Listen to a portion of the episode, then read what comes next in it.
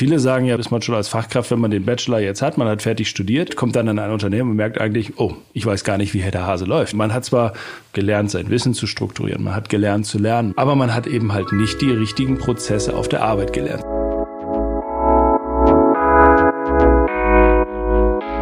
Miteinander morgen machen. Der Zukunftspodcast der R&V. Ihr Host Grisha Brauer-Rabinowitsch. Mein Gesprächspartner heute ist Experte für Digitalisierung und Fachkräftemangel. Für ihn ist das Berufung und Beruf zugleich. Er hat 15 Jahre am Institut für technische Bildung und Hochschuldidaktik über die Ausbildung von Berufsschullehrern geforscht und seit 2021 ist er Professor für angewandte Informatik an der Beruflichen Hochschule Hamburg. Sein Schwerpunkt liegt auf der beruflichen Bildung die hat er sogar schon selber in die Zukunft geführt. Er hat die triale Ausbildung weiterentwickelt. Welche neuen Bildungskonzepte brauchen wir, um Herausforderungen wie den Fachkräftemangel zu bewältigen? Wie digital muss die Bildung werden und was hat es mit der trialen Ausbildung auf sich? Diese Fragen bespreche ich in dieser Folge unseres Podcasts Miteinander morgen machen mit meinem Gast. Herzlich willkommen, Professor Dr. Henning Klafke. Schön, dass du dir die Zeit für unseren Podcast nimmst. Vielen Dank, Grisha. Äh, Henning, du kümmerst dich äh, in deiner Forschung sehr viel um das Thema Fachkräftemangel und mögliche Lösungen dafür. Wo liegen denn, bevor wir zu den Lösungen kommen, deiner Meinung nach die Ursachen dafür?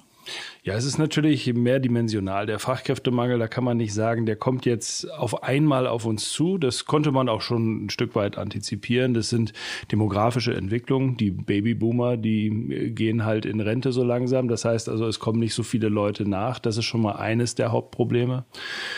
Das zweite Problem bei dem Fachkräftemangel liegt tatsächlich auch an der Bezahlung. Wenn man mal überlegt, wie Fachkräfte bezahlt werden, dual ausgebildete Fachkräfte, gerade im Pflegebereich, im Hospitality-Bereich, also im Hotel- und Gastronomiewesen, da wird die, gerade die berufliche Bildung stark unter Zugzwang gesetzt, hier auch nachzubessern. Die Leute finden das eigentlich gar nicht mehr so attraktiv, genau in diese Berufe reinzugehen.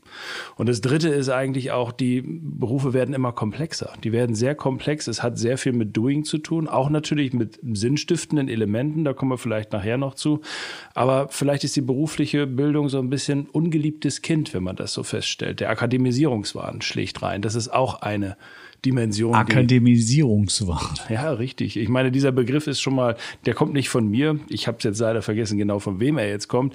Aber der Akademisierungswahn bezeichnet ja genau das, der Trend hin zum Abitur. Wenn man allein in Hamburg guckt, dort hatten wir 60 Prozent der Schulabgängerinnen und Abgänger äh, schließen mit einem Abitur ab. Und das bedeutet gleich, wenn ich Abitur mache, gehe ich auch gleich äh, gleichzeitig ins Studium und wähle weniger die Lehre, weil sie weniger attraktiv ist und wahrscheinlich suggeriert, dass man danach auch weniger verdient. Äh, kann man das so sagen, dass wirklich die Leute, die Abitur machen, die, die überwältigende Mehrzahl auch an die Uni geht? Ja, tatsächlich. Das, das ist der, der Weg. Natürlich geben jetzt viele auch in sogenannte duale Studiengänge. Da kommen wir nachher auch nochmal dazu, wenn wir dann, dann darüber sprechen. Ich finde, duale Studiengänge sind natürlich auch ein guter Weg, genau die Praxis und die Theorie miteinander zu vermitteln und äh, da auch ähm, ähm da in diese Richtung auch auszubilden. Aber ja, vorwiegend ist eher das Studium das Attraktive. Und äh, sag nochmal ganz kurz, was ist für, für Leute, die die das nicht wissen, dualer Studiengang, was heißt das? Also der duale Studiengang, äh, rein klassisch, wenn man jetzt genau denkt, man hat jetzt die universitäre Ausbildung, man hat die Fachhochschule und die dualen Studiengänge sind vorwiegend von Fachhochschulen entwickelt worden, dass gesagt wird, auf der einen Seite sind Unternehmen in der Pflicht, dort auszubilden ne, und auch die Studierenden oder die Lernenden am Unternehmen ähm, mit in ihren Abteilungen zu begleiten und auch einen internen Ausbildungsplan oder beziehungsweise Bildungsplan zu verfolgen. Und es wird im Mix ausgebildet. Das heißt, man ist ein Stück weit am Unternehmen und natürlich dann auch an der Hochschule. Aber man hat keine anderen weiten Bildungsorte. Man hat auch nicht die berufliche Bildung dort mit integriert, sondern es ist wirklich nur rein dual und dann studierend. Okay, das heißt, für viele vielleicht trotzdem attraktiv, wenn man das Gefühl hat, man hat schon ein Bein in einem Unternehmen, was einem vielleicht ganz gut gefällt. Genau, ja. also von der DHBW zum Beispiel weiß ich, dass dann auch die Leute sagen, ich studiere bei Daimler. Ne? Also die, ne, das ist die duale Hochschule Baden-Württemberg, die sehr groß ist und die identifizieren sich dann eher mit dem Unternehmen und sagen dann, ich studiere bei Daimler. Ist klar, ne, wenn man da aus Stuttgart kommt. Ja gut, die größte, die größte ist wahrscheinlich, ich studiere bei der Bundeswehr, ne? Das, ja, das, das stimmt, aber studieren bei der Bundeswehr ist nicht dual wahrscheinlich. Ach, okay, das ist nicht dual. Fall, okay. Du hast es ja jetzt schon gerade alles gesagt, demografischer Wandel, ähm, ähm, mangelnde Anerkennung, schlechte Bezahlung in bestimmten Branchen, das sind vielfältig die, die Gründe für den Fachmangel. Und das eigentlich liegen die Probleme ja schon lange auf dem Tisch. Wir wissen seit vielen Jahren, dass dieser Fachkräftemangel kommt. Du hast es selber auch schon gesagt. Warum hat sich deiner Meinung nach in den vergangenen Jahren so wenig getan, um irgendwelche Lösungen anzugehen?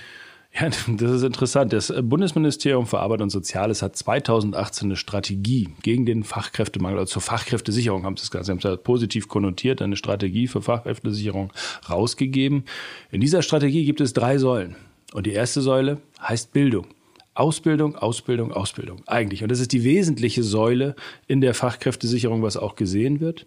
Also Ausbildung, klar, dass gesagt wird, es geht, also wir müssen die Menschen in Bildung bringen. Sie haben nicht nur Ausbildung genannt, sondern Thema berufliche Bildung auch Weiterbildung lebenslanges Lernen damit adressiert. Sie haben aber auch adressiert, dass gesagt wird, ja, es müssen neue Formen des Lernens auch auf Unternehmensseite gefunden werden. Also gerade das, was wir heute ja auch schon gehört haben in Richtung ähm, New Work, New Learning, das sind ja alles Ansätze, die jetzt auch die Flexibilisierung der Arbeit möglich machen. Also es müssen auch neue Arbeitskonzepte her, die auch die Verträglichkeit von Familie und Beruf mit einschließen, dass dort auch wirklich eine Offenheit geschieht. Die Gesellschaft wandelt sich und die Gesellschaft verlangt eigentlich auch nach anderen Dingen.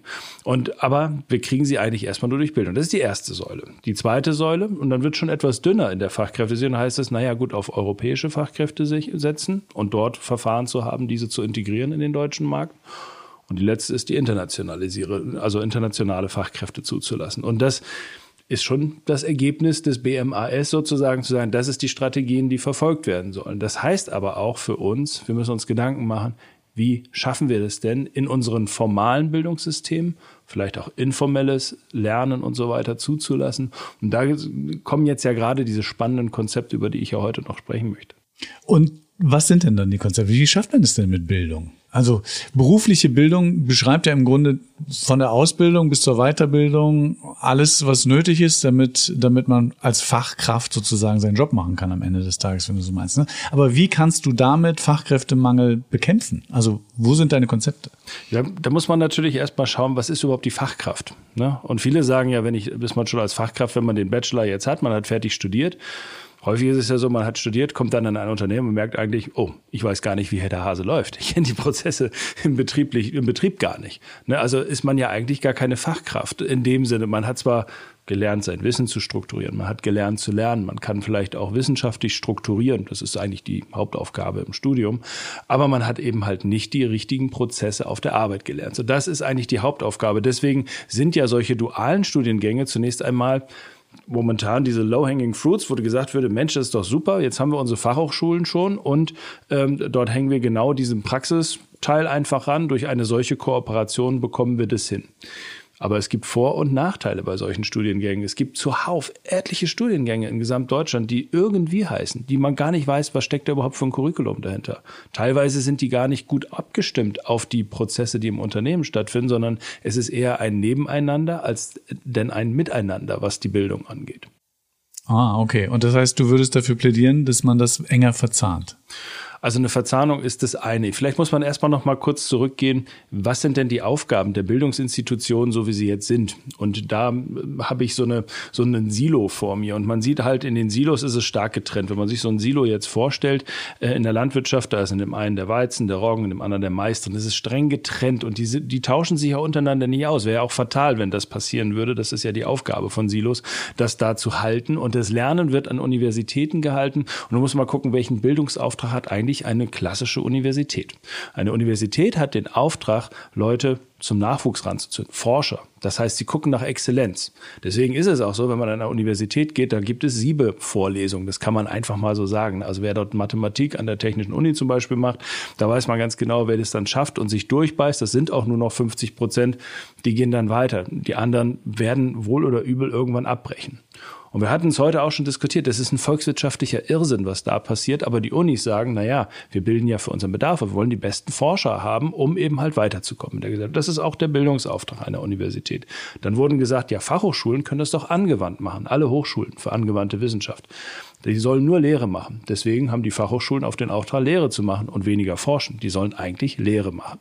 So, okay, dann haben wir die Lehruniversitäten, aber auch da hat man gemerkt, das hat genau dieses Problem. Für die Praxis funktioniert das eben auch nicht so. Dann wurden duale Studiengänge erfunden, um genau diese Kooperation zu machen. Und was ist dann passiert? Ja, wir haben zwar Fachkräfte im dualen Studium. Das duale Studium macht auch nur bislang erst zehn Prozent, sage ich mal, aus der, ähm, ähm, der universitären oder der hochschulischen Ausbildung. Und insofern plädiere ich auch dafür, dass solche Ansätze natürlich gestärkt werden. Alles, was kooperative Modelle hat. Aber wir müssen eben halt auch gucken, wie schaffen wir es denn, wenn wir Leute im beruflichen Bildungssystem haben, in der Ausbildung. Und hier spreche ich jetzt von Tischlern, ich spreche von äh, Elektronikern, ich spreche aber genauso gut von Kaufleuten, wie dort diese Expertise auch genutzt wird und nicht nur ein Facharbeiterabschluss dann einfach dazu führt, dass ich irgendwo niedere Tätigkeiten im Unternehmen mache, sondern dass eine Gleichwertigkeit erfährt. Und wenn es das über Bildungssysteme geht, dann spreche ich tatsächlich über Verzahnung mit einem Studium. Und das ist das Interessante. Das sind die neuen hybriden Bildungswege, die auch die Ausbildung wieder attraktiver machen und nicht deklassieren. Äh, du meinst tatsächlich eine Ausbildung zu verzahnen mit einem Studium. Genau. Also jemand, genau. der Tischler, äh, ich, Tischler werden will, dass der noch in irgendeiner Form ein, ein Studiumanteil an seiner Ausbildung hat. Genau, also das, das Studium eben halt so zu verzahnen, das ist eben das, was wir jetzt gerade erproben in Hamburg. Das ist ein Konzept, nennt sich studienintegrierende Ausbildung, dass wir wirklich sagen, wir integrieren das Studium in eine Ausbildung und nicht irgendwie umgekehrt, sondern wir werten dadurch die duale Ausbildung auf, dass wir sagen, wir nehmen schon beispielsweise das, das Berufsbild eines Fachinformatikers. Das ist jetzt genau mein Bereich, in dem ich jetzt bin. Die Fachinformatiker und Fachinformatikerinnen, die werden ja ausgebildet in vier Fachrichtungen, Anwendungsentwicklung, Systemintegration, digitale Vernetzung, Datenprozessanalyse. Ganz kurz, ist das, ist das quasi so ein, haben die am Ende einen Uni-Abschluss oder ist das, ein, nein, ist das, ein, nein, das, nein, ist, das, ist eine ganz normale berufliche Ausbildung. Ausbildung. Jetzt, genau, ich spreche jetzt erstmal nur von der beruflichen Ausbildung. So so. Das ist die, die wir haben. Und wenn man sich diesen Weg anschaut in der Ausbildung, dann ist es ja so, habt ein Schüler oder eine Schülerin Abitur gemacht, dann sagt die sich, naja gut, da kann ich meine Lehre ja auch verkürzen. Das gibt es ja. Dann mache ich nicht nur drei Jahre, sondern nur zwei Jahre.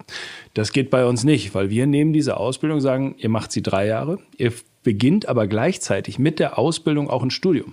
Und das ist das Triale. Das heißt also, man hat ein Studium, man hat die Berufsschule und man hat das Unternehmen als Dreiklang zusammen in der Ausbildung und zeitgleich Studium mit drin verzahnt.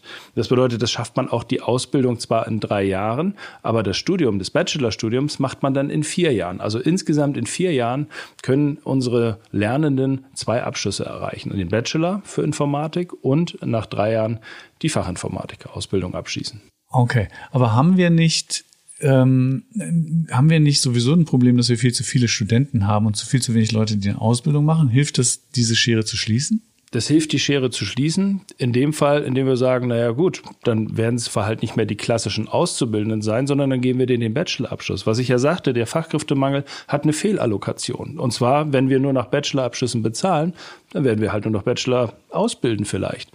Also, und zwar so zart, und zwar so stark verzahnt ausbilden, dass aber nicht die Ausbildung dadurch deklassiert ist. Denn was ist die Aufgabe der dualen Ausbildung? Beruflich zu sozialisieren, die beruflichen Prozesse zu kennen. Und jemand, der von der Pike auf etwas gemacht hat, also von der Pike auf gelernt hat, der kennt die Prozesse im Unternehmen. Der ist ein größerer Experte als jemand, der von außen kommt, eine Expertise gesammelt hat in Form eines Studiums und dann dort reingeht und einmal merkt, aber ich kenne die Unternehmensprozesse gar nicht. Und diese Expertise jetzt zu verzahnen mit einer wissenschaftlichen Vertiefung, das ist das Novum daran.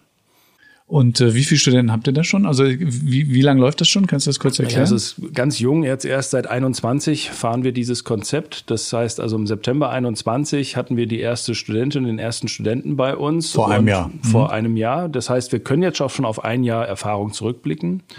Das Konzept der SIA, also der studienintegrierenden Ausbildung, wird auch mit beforscht, gerade durch ein Projekt, dass wir Gelingensbedingungen daraus ableiten können. Wir haben Unternehmen befragt, wie kriegen die das überhaupt hin? Also Passt das überhaupt? Können die Leute das in der Zeit studieren und auch zeitgleich ausbilden? Ist es nicht eine Überforderung oder eine Unterforderung? Und man merkt, dass man eigentlich sehr klug verzahnt hat. Denn der Clou hinter der ganzen Geschichte ist eigentlich, dass wir das Curriculum eben halt nicht getrennt gemacht haben jetzt zwischen Betrieb und ich sag mal Hochschule, sondern wir haben mit der Berufsschule zusammen das Curriculum entwickelt. Die Berufsschule macht auch Hochschulinhalte.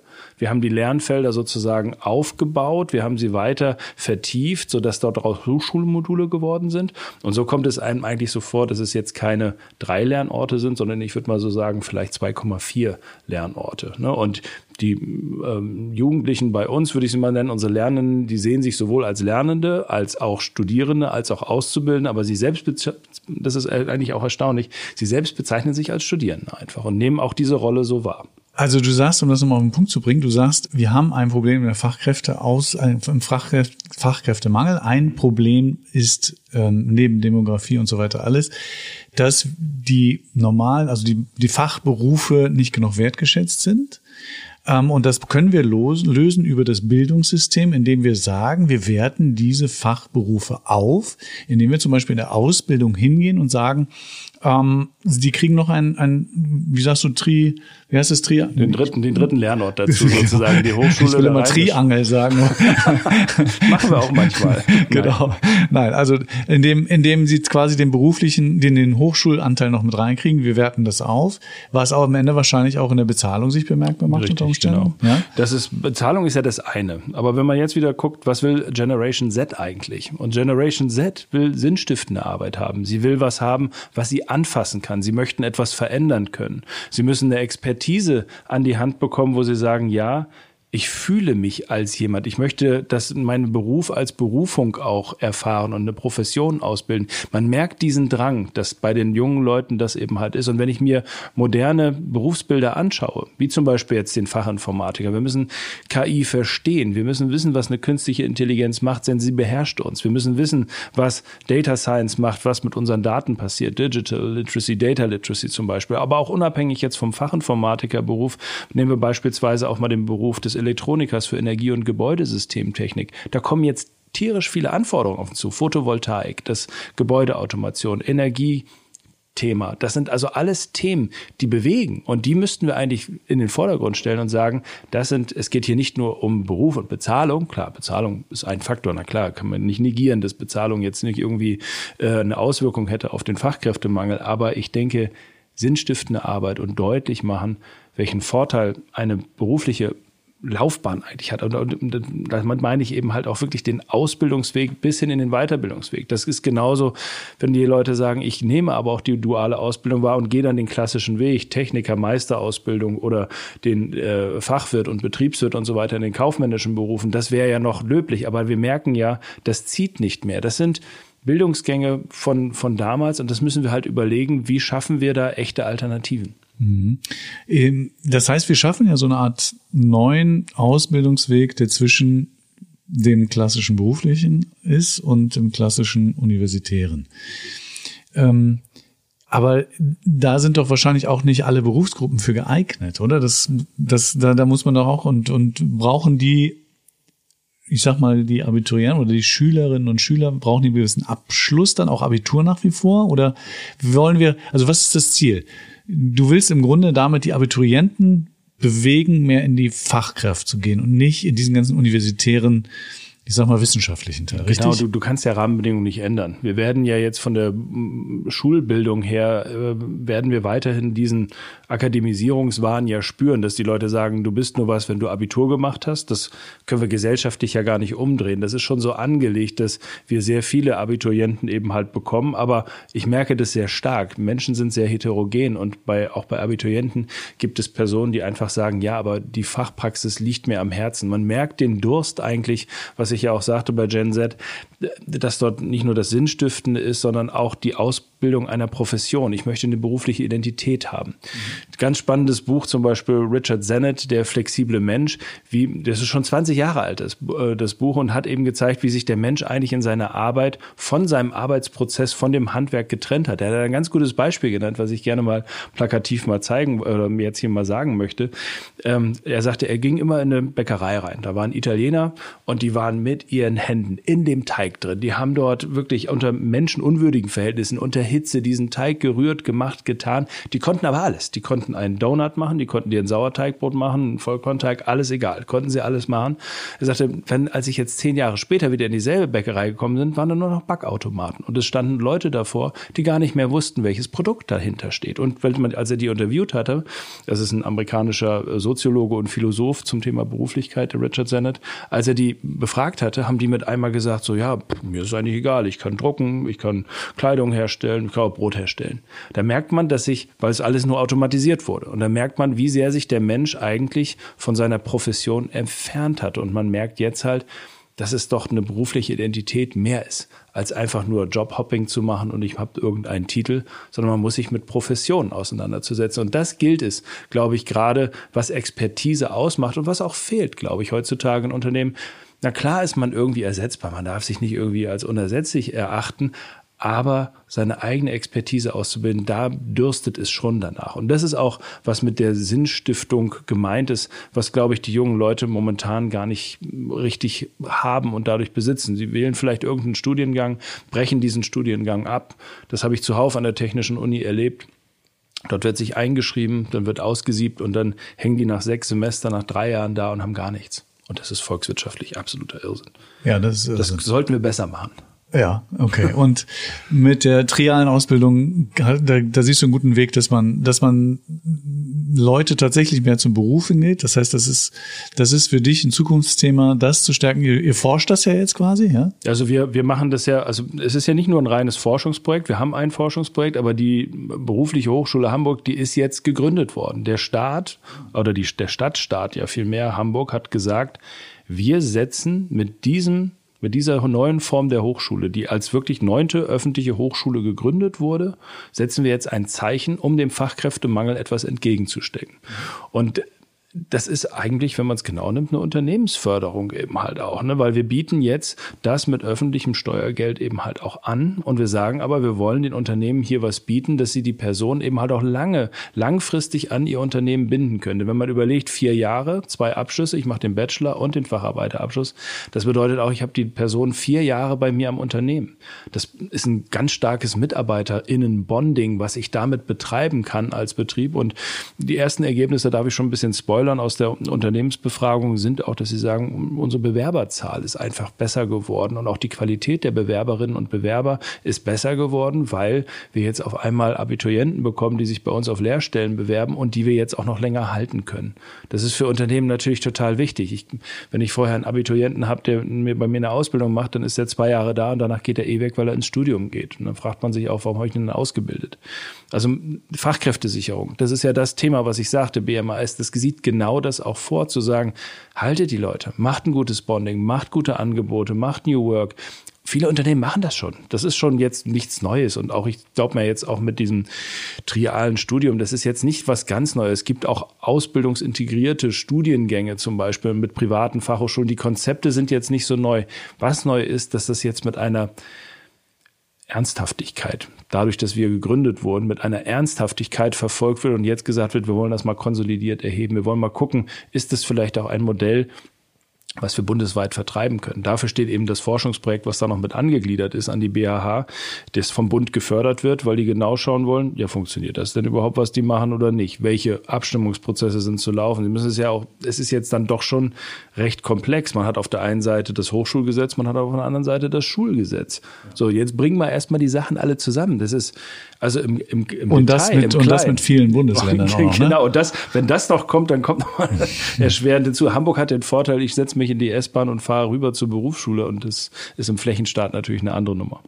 Ähm, ich kann mir vorstellen, dass aber auch anderen, aus anderen Ländern, aus anderen Universitäten und so weiter, dass genau geschaut wird, was sie da macht, oder? Habt ihr viel Kontakt zu anderen? Ja, ja klar, durchaus. Also wir hatten gerade vor zwei Tagen eine Unternehmenskonferenz, da stand der Ausbilder auf, der total begeistert ist, weil die Leute bei uns genau nämlich die Fertigkeiten bekommen, die sie fürs Unternehmen brauchen. Und der hat gesagt, wann schafft ihr es denn jetzt mal endlich, das auch nach Schleswig-Holstein, nach Niedersachsen, nach Bremen, nach Mecklenburg-Vorpommern zu bringen? Natürlich gerade jetzt die Nordstaaten, weil wir da sind.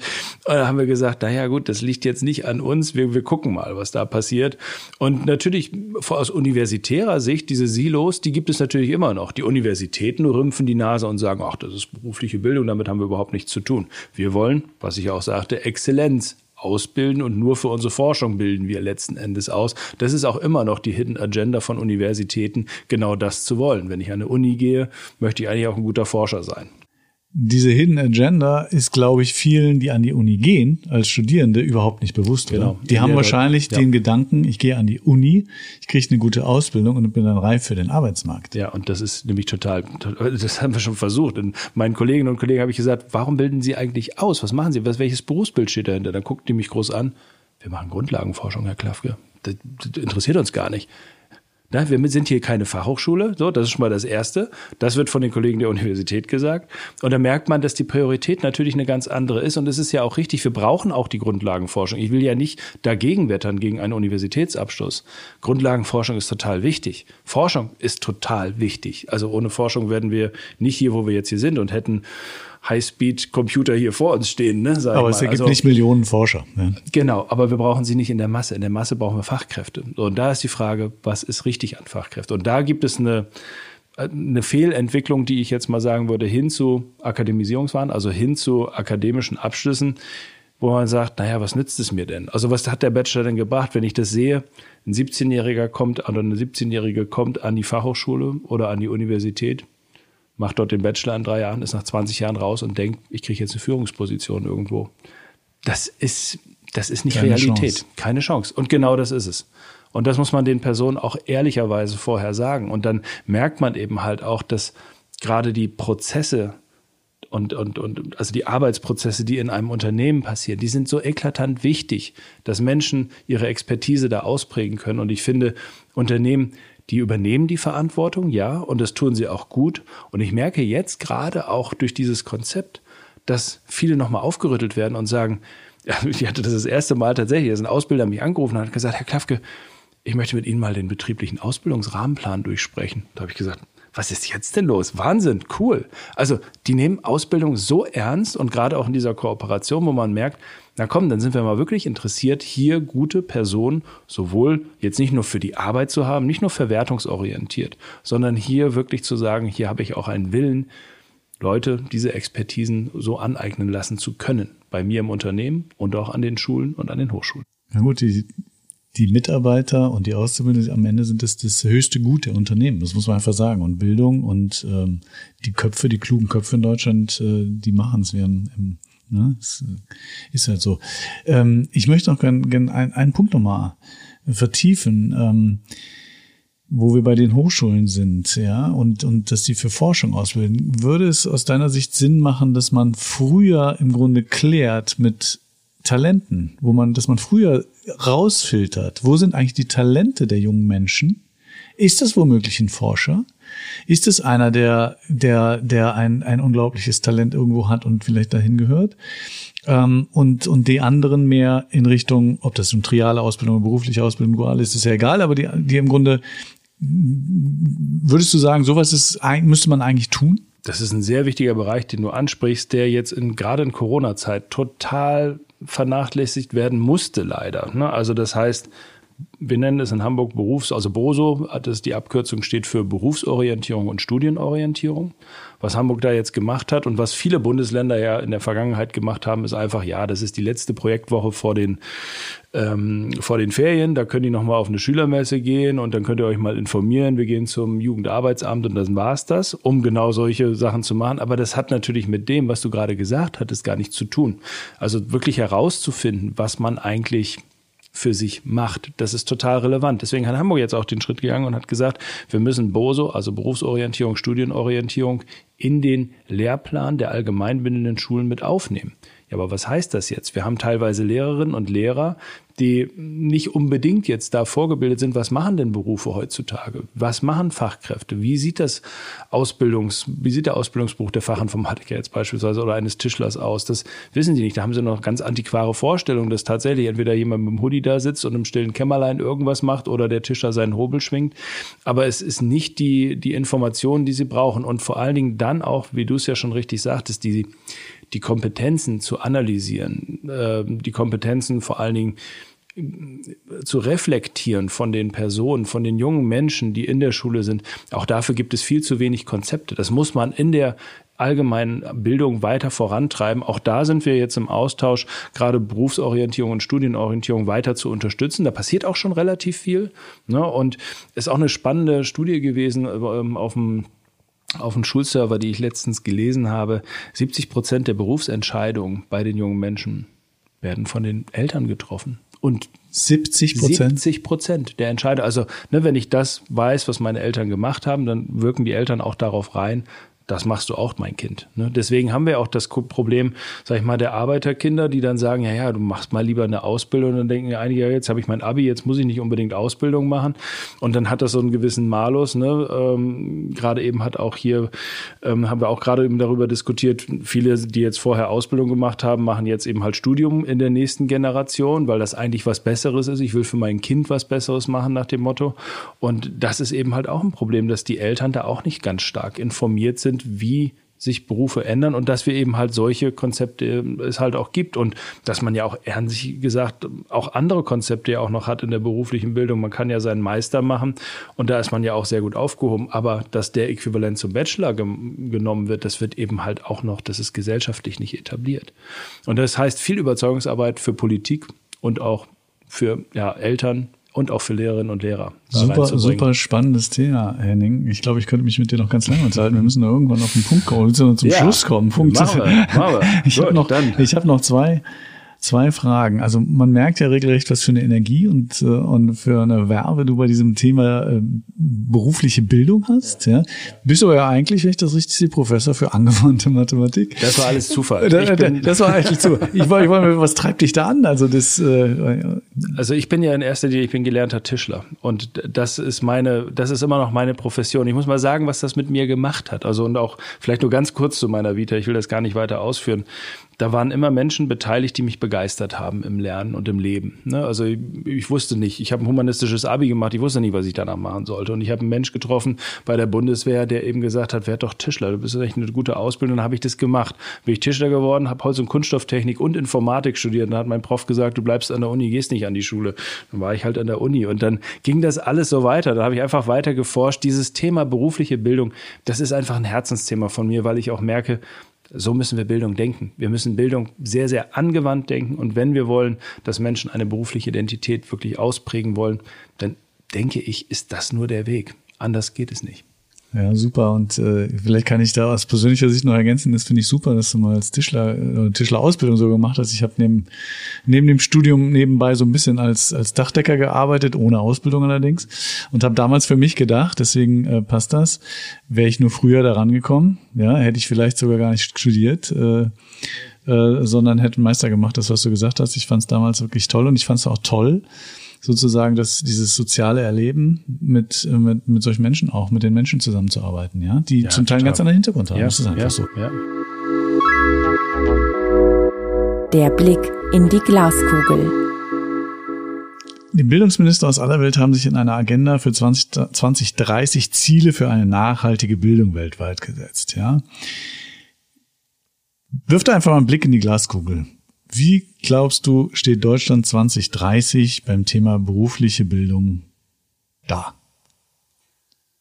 Das ist ja gar nicht mehr so lange hin, ne? Acht Jahre noch. Ich wollte gerade sagen, das ist nicht so weit hin. Da wird sich von den Institutionen noch wenig verändern. Was sich verändern wird, sind die didaktischen Ansätze. Um einen Blick in die Zukunft zu werfen, hilft manchmal ein Blick in die jüngste Vergangenheit. Ich will jetzt nicht zu weit ausholen nach hinten, aber was hat sich in der beruflichen Bildung getan? Wir sind weg von der Fachsystematik hin zu einer Lernfeld-Prozessorientierung, Kompetenzorientierung gekommen. Die neuesten didaktischen Ansätze sind Selbststeuerung, Modularisierung. Man merkt, das Wissen ist überall verfügbar. Wir tragen ein riesiges Lexikon Lexikon immer mit uns herum, das, das Smartphone, du kriegst Wissen überall. Das heißt, du brauchst andere Kompetenzen. Du brauchst Digital Literacy, du brauchst Data Literacy. Du musst wissen, was du eigentlich machst. Das Wissen selbst ranzuholen, das brauchen wir eigentlich gar nicht. Das, das kriegen wir. So, und diese neue Kompetenzorientierung, die wird sich weiter fortsetzen. Die wird sich auch niederschlagen, sowohl im betrieblichen Lernen, als auch im schulischen Lernen, als auch im universitären Lernen.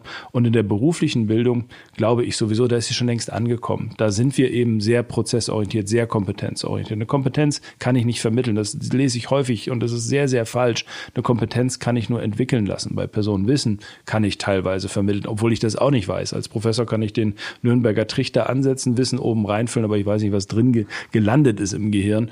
Aber genau das geht es. Gestaltung von Lernräumen, Gestaltung von ähm, ja, von, von der Kompetenzorientierung in allen Bildungsbereichen. Das wird kommen und ich hoffe, wir werden noch stärker modularisieren und kommen ein Stück weit weg von solchen Zertifikaten und Abschlüssen und gucken mal wirklich drauf, was wirklich wichtig ist. Aber du glaubst, bist du positiv bei dem ich gestalte das ja mit, also na klar.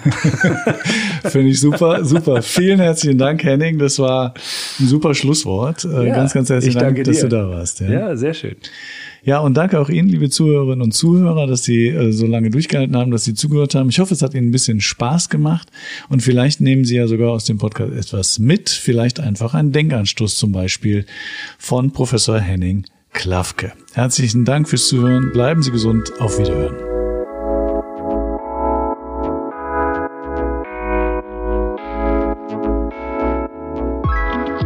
Weitere Informationen und alle Links zu dieser Podcast-Folge finden Sie in den Show Notes.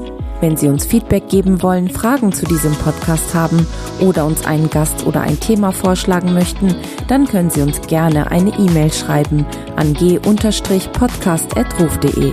Abonnieren können Sie unseren Podcast Miteinander morgen machen auf Apple Podcasts, Spotify und allen weiteren gängigen Podcast-Plattformen. Wir freuen uns über Ihre Bewertungen.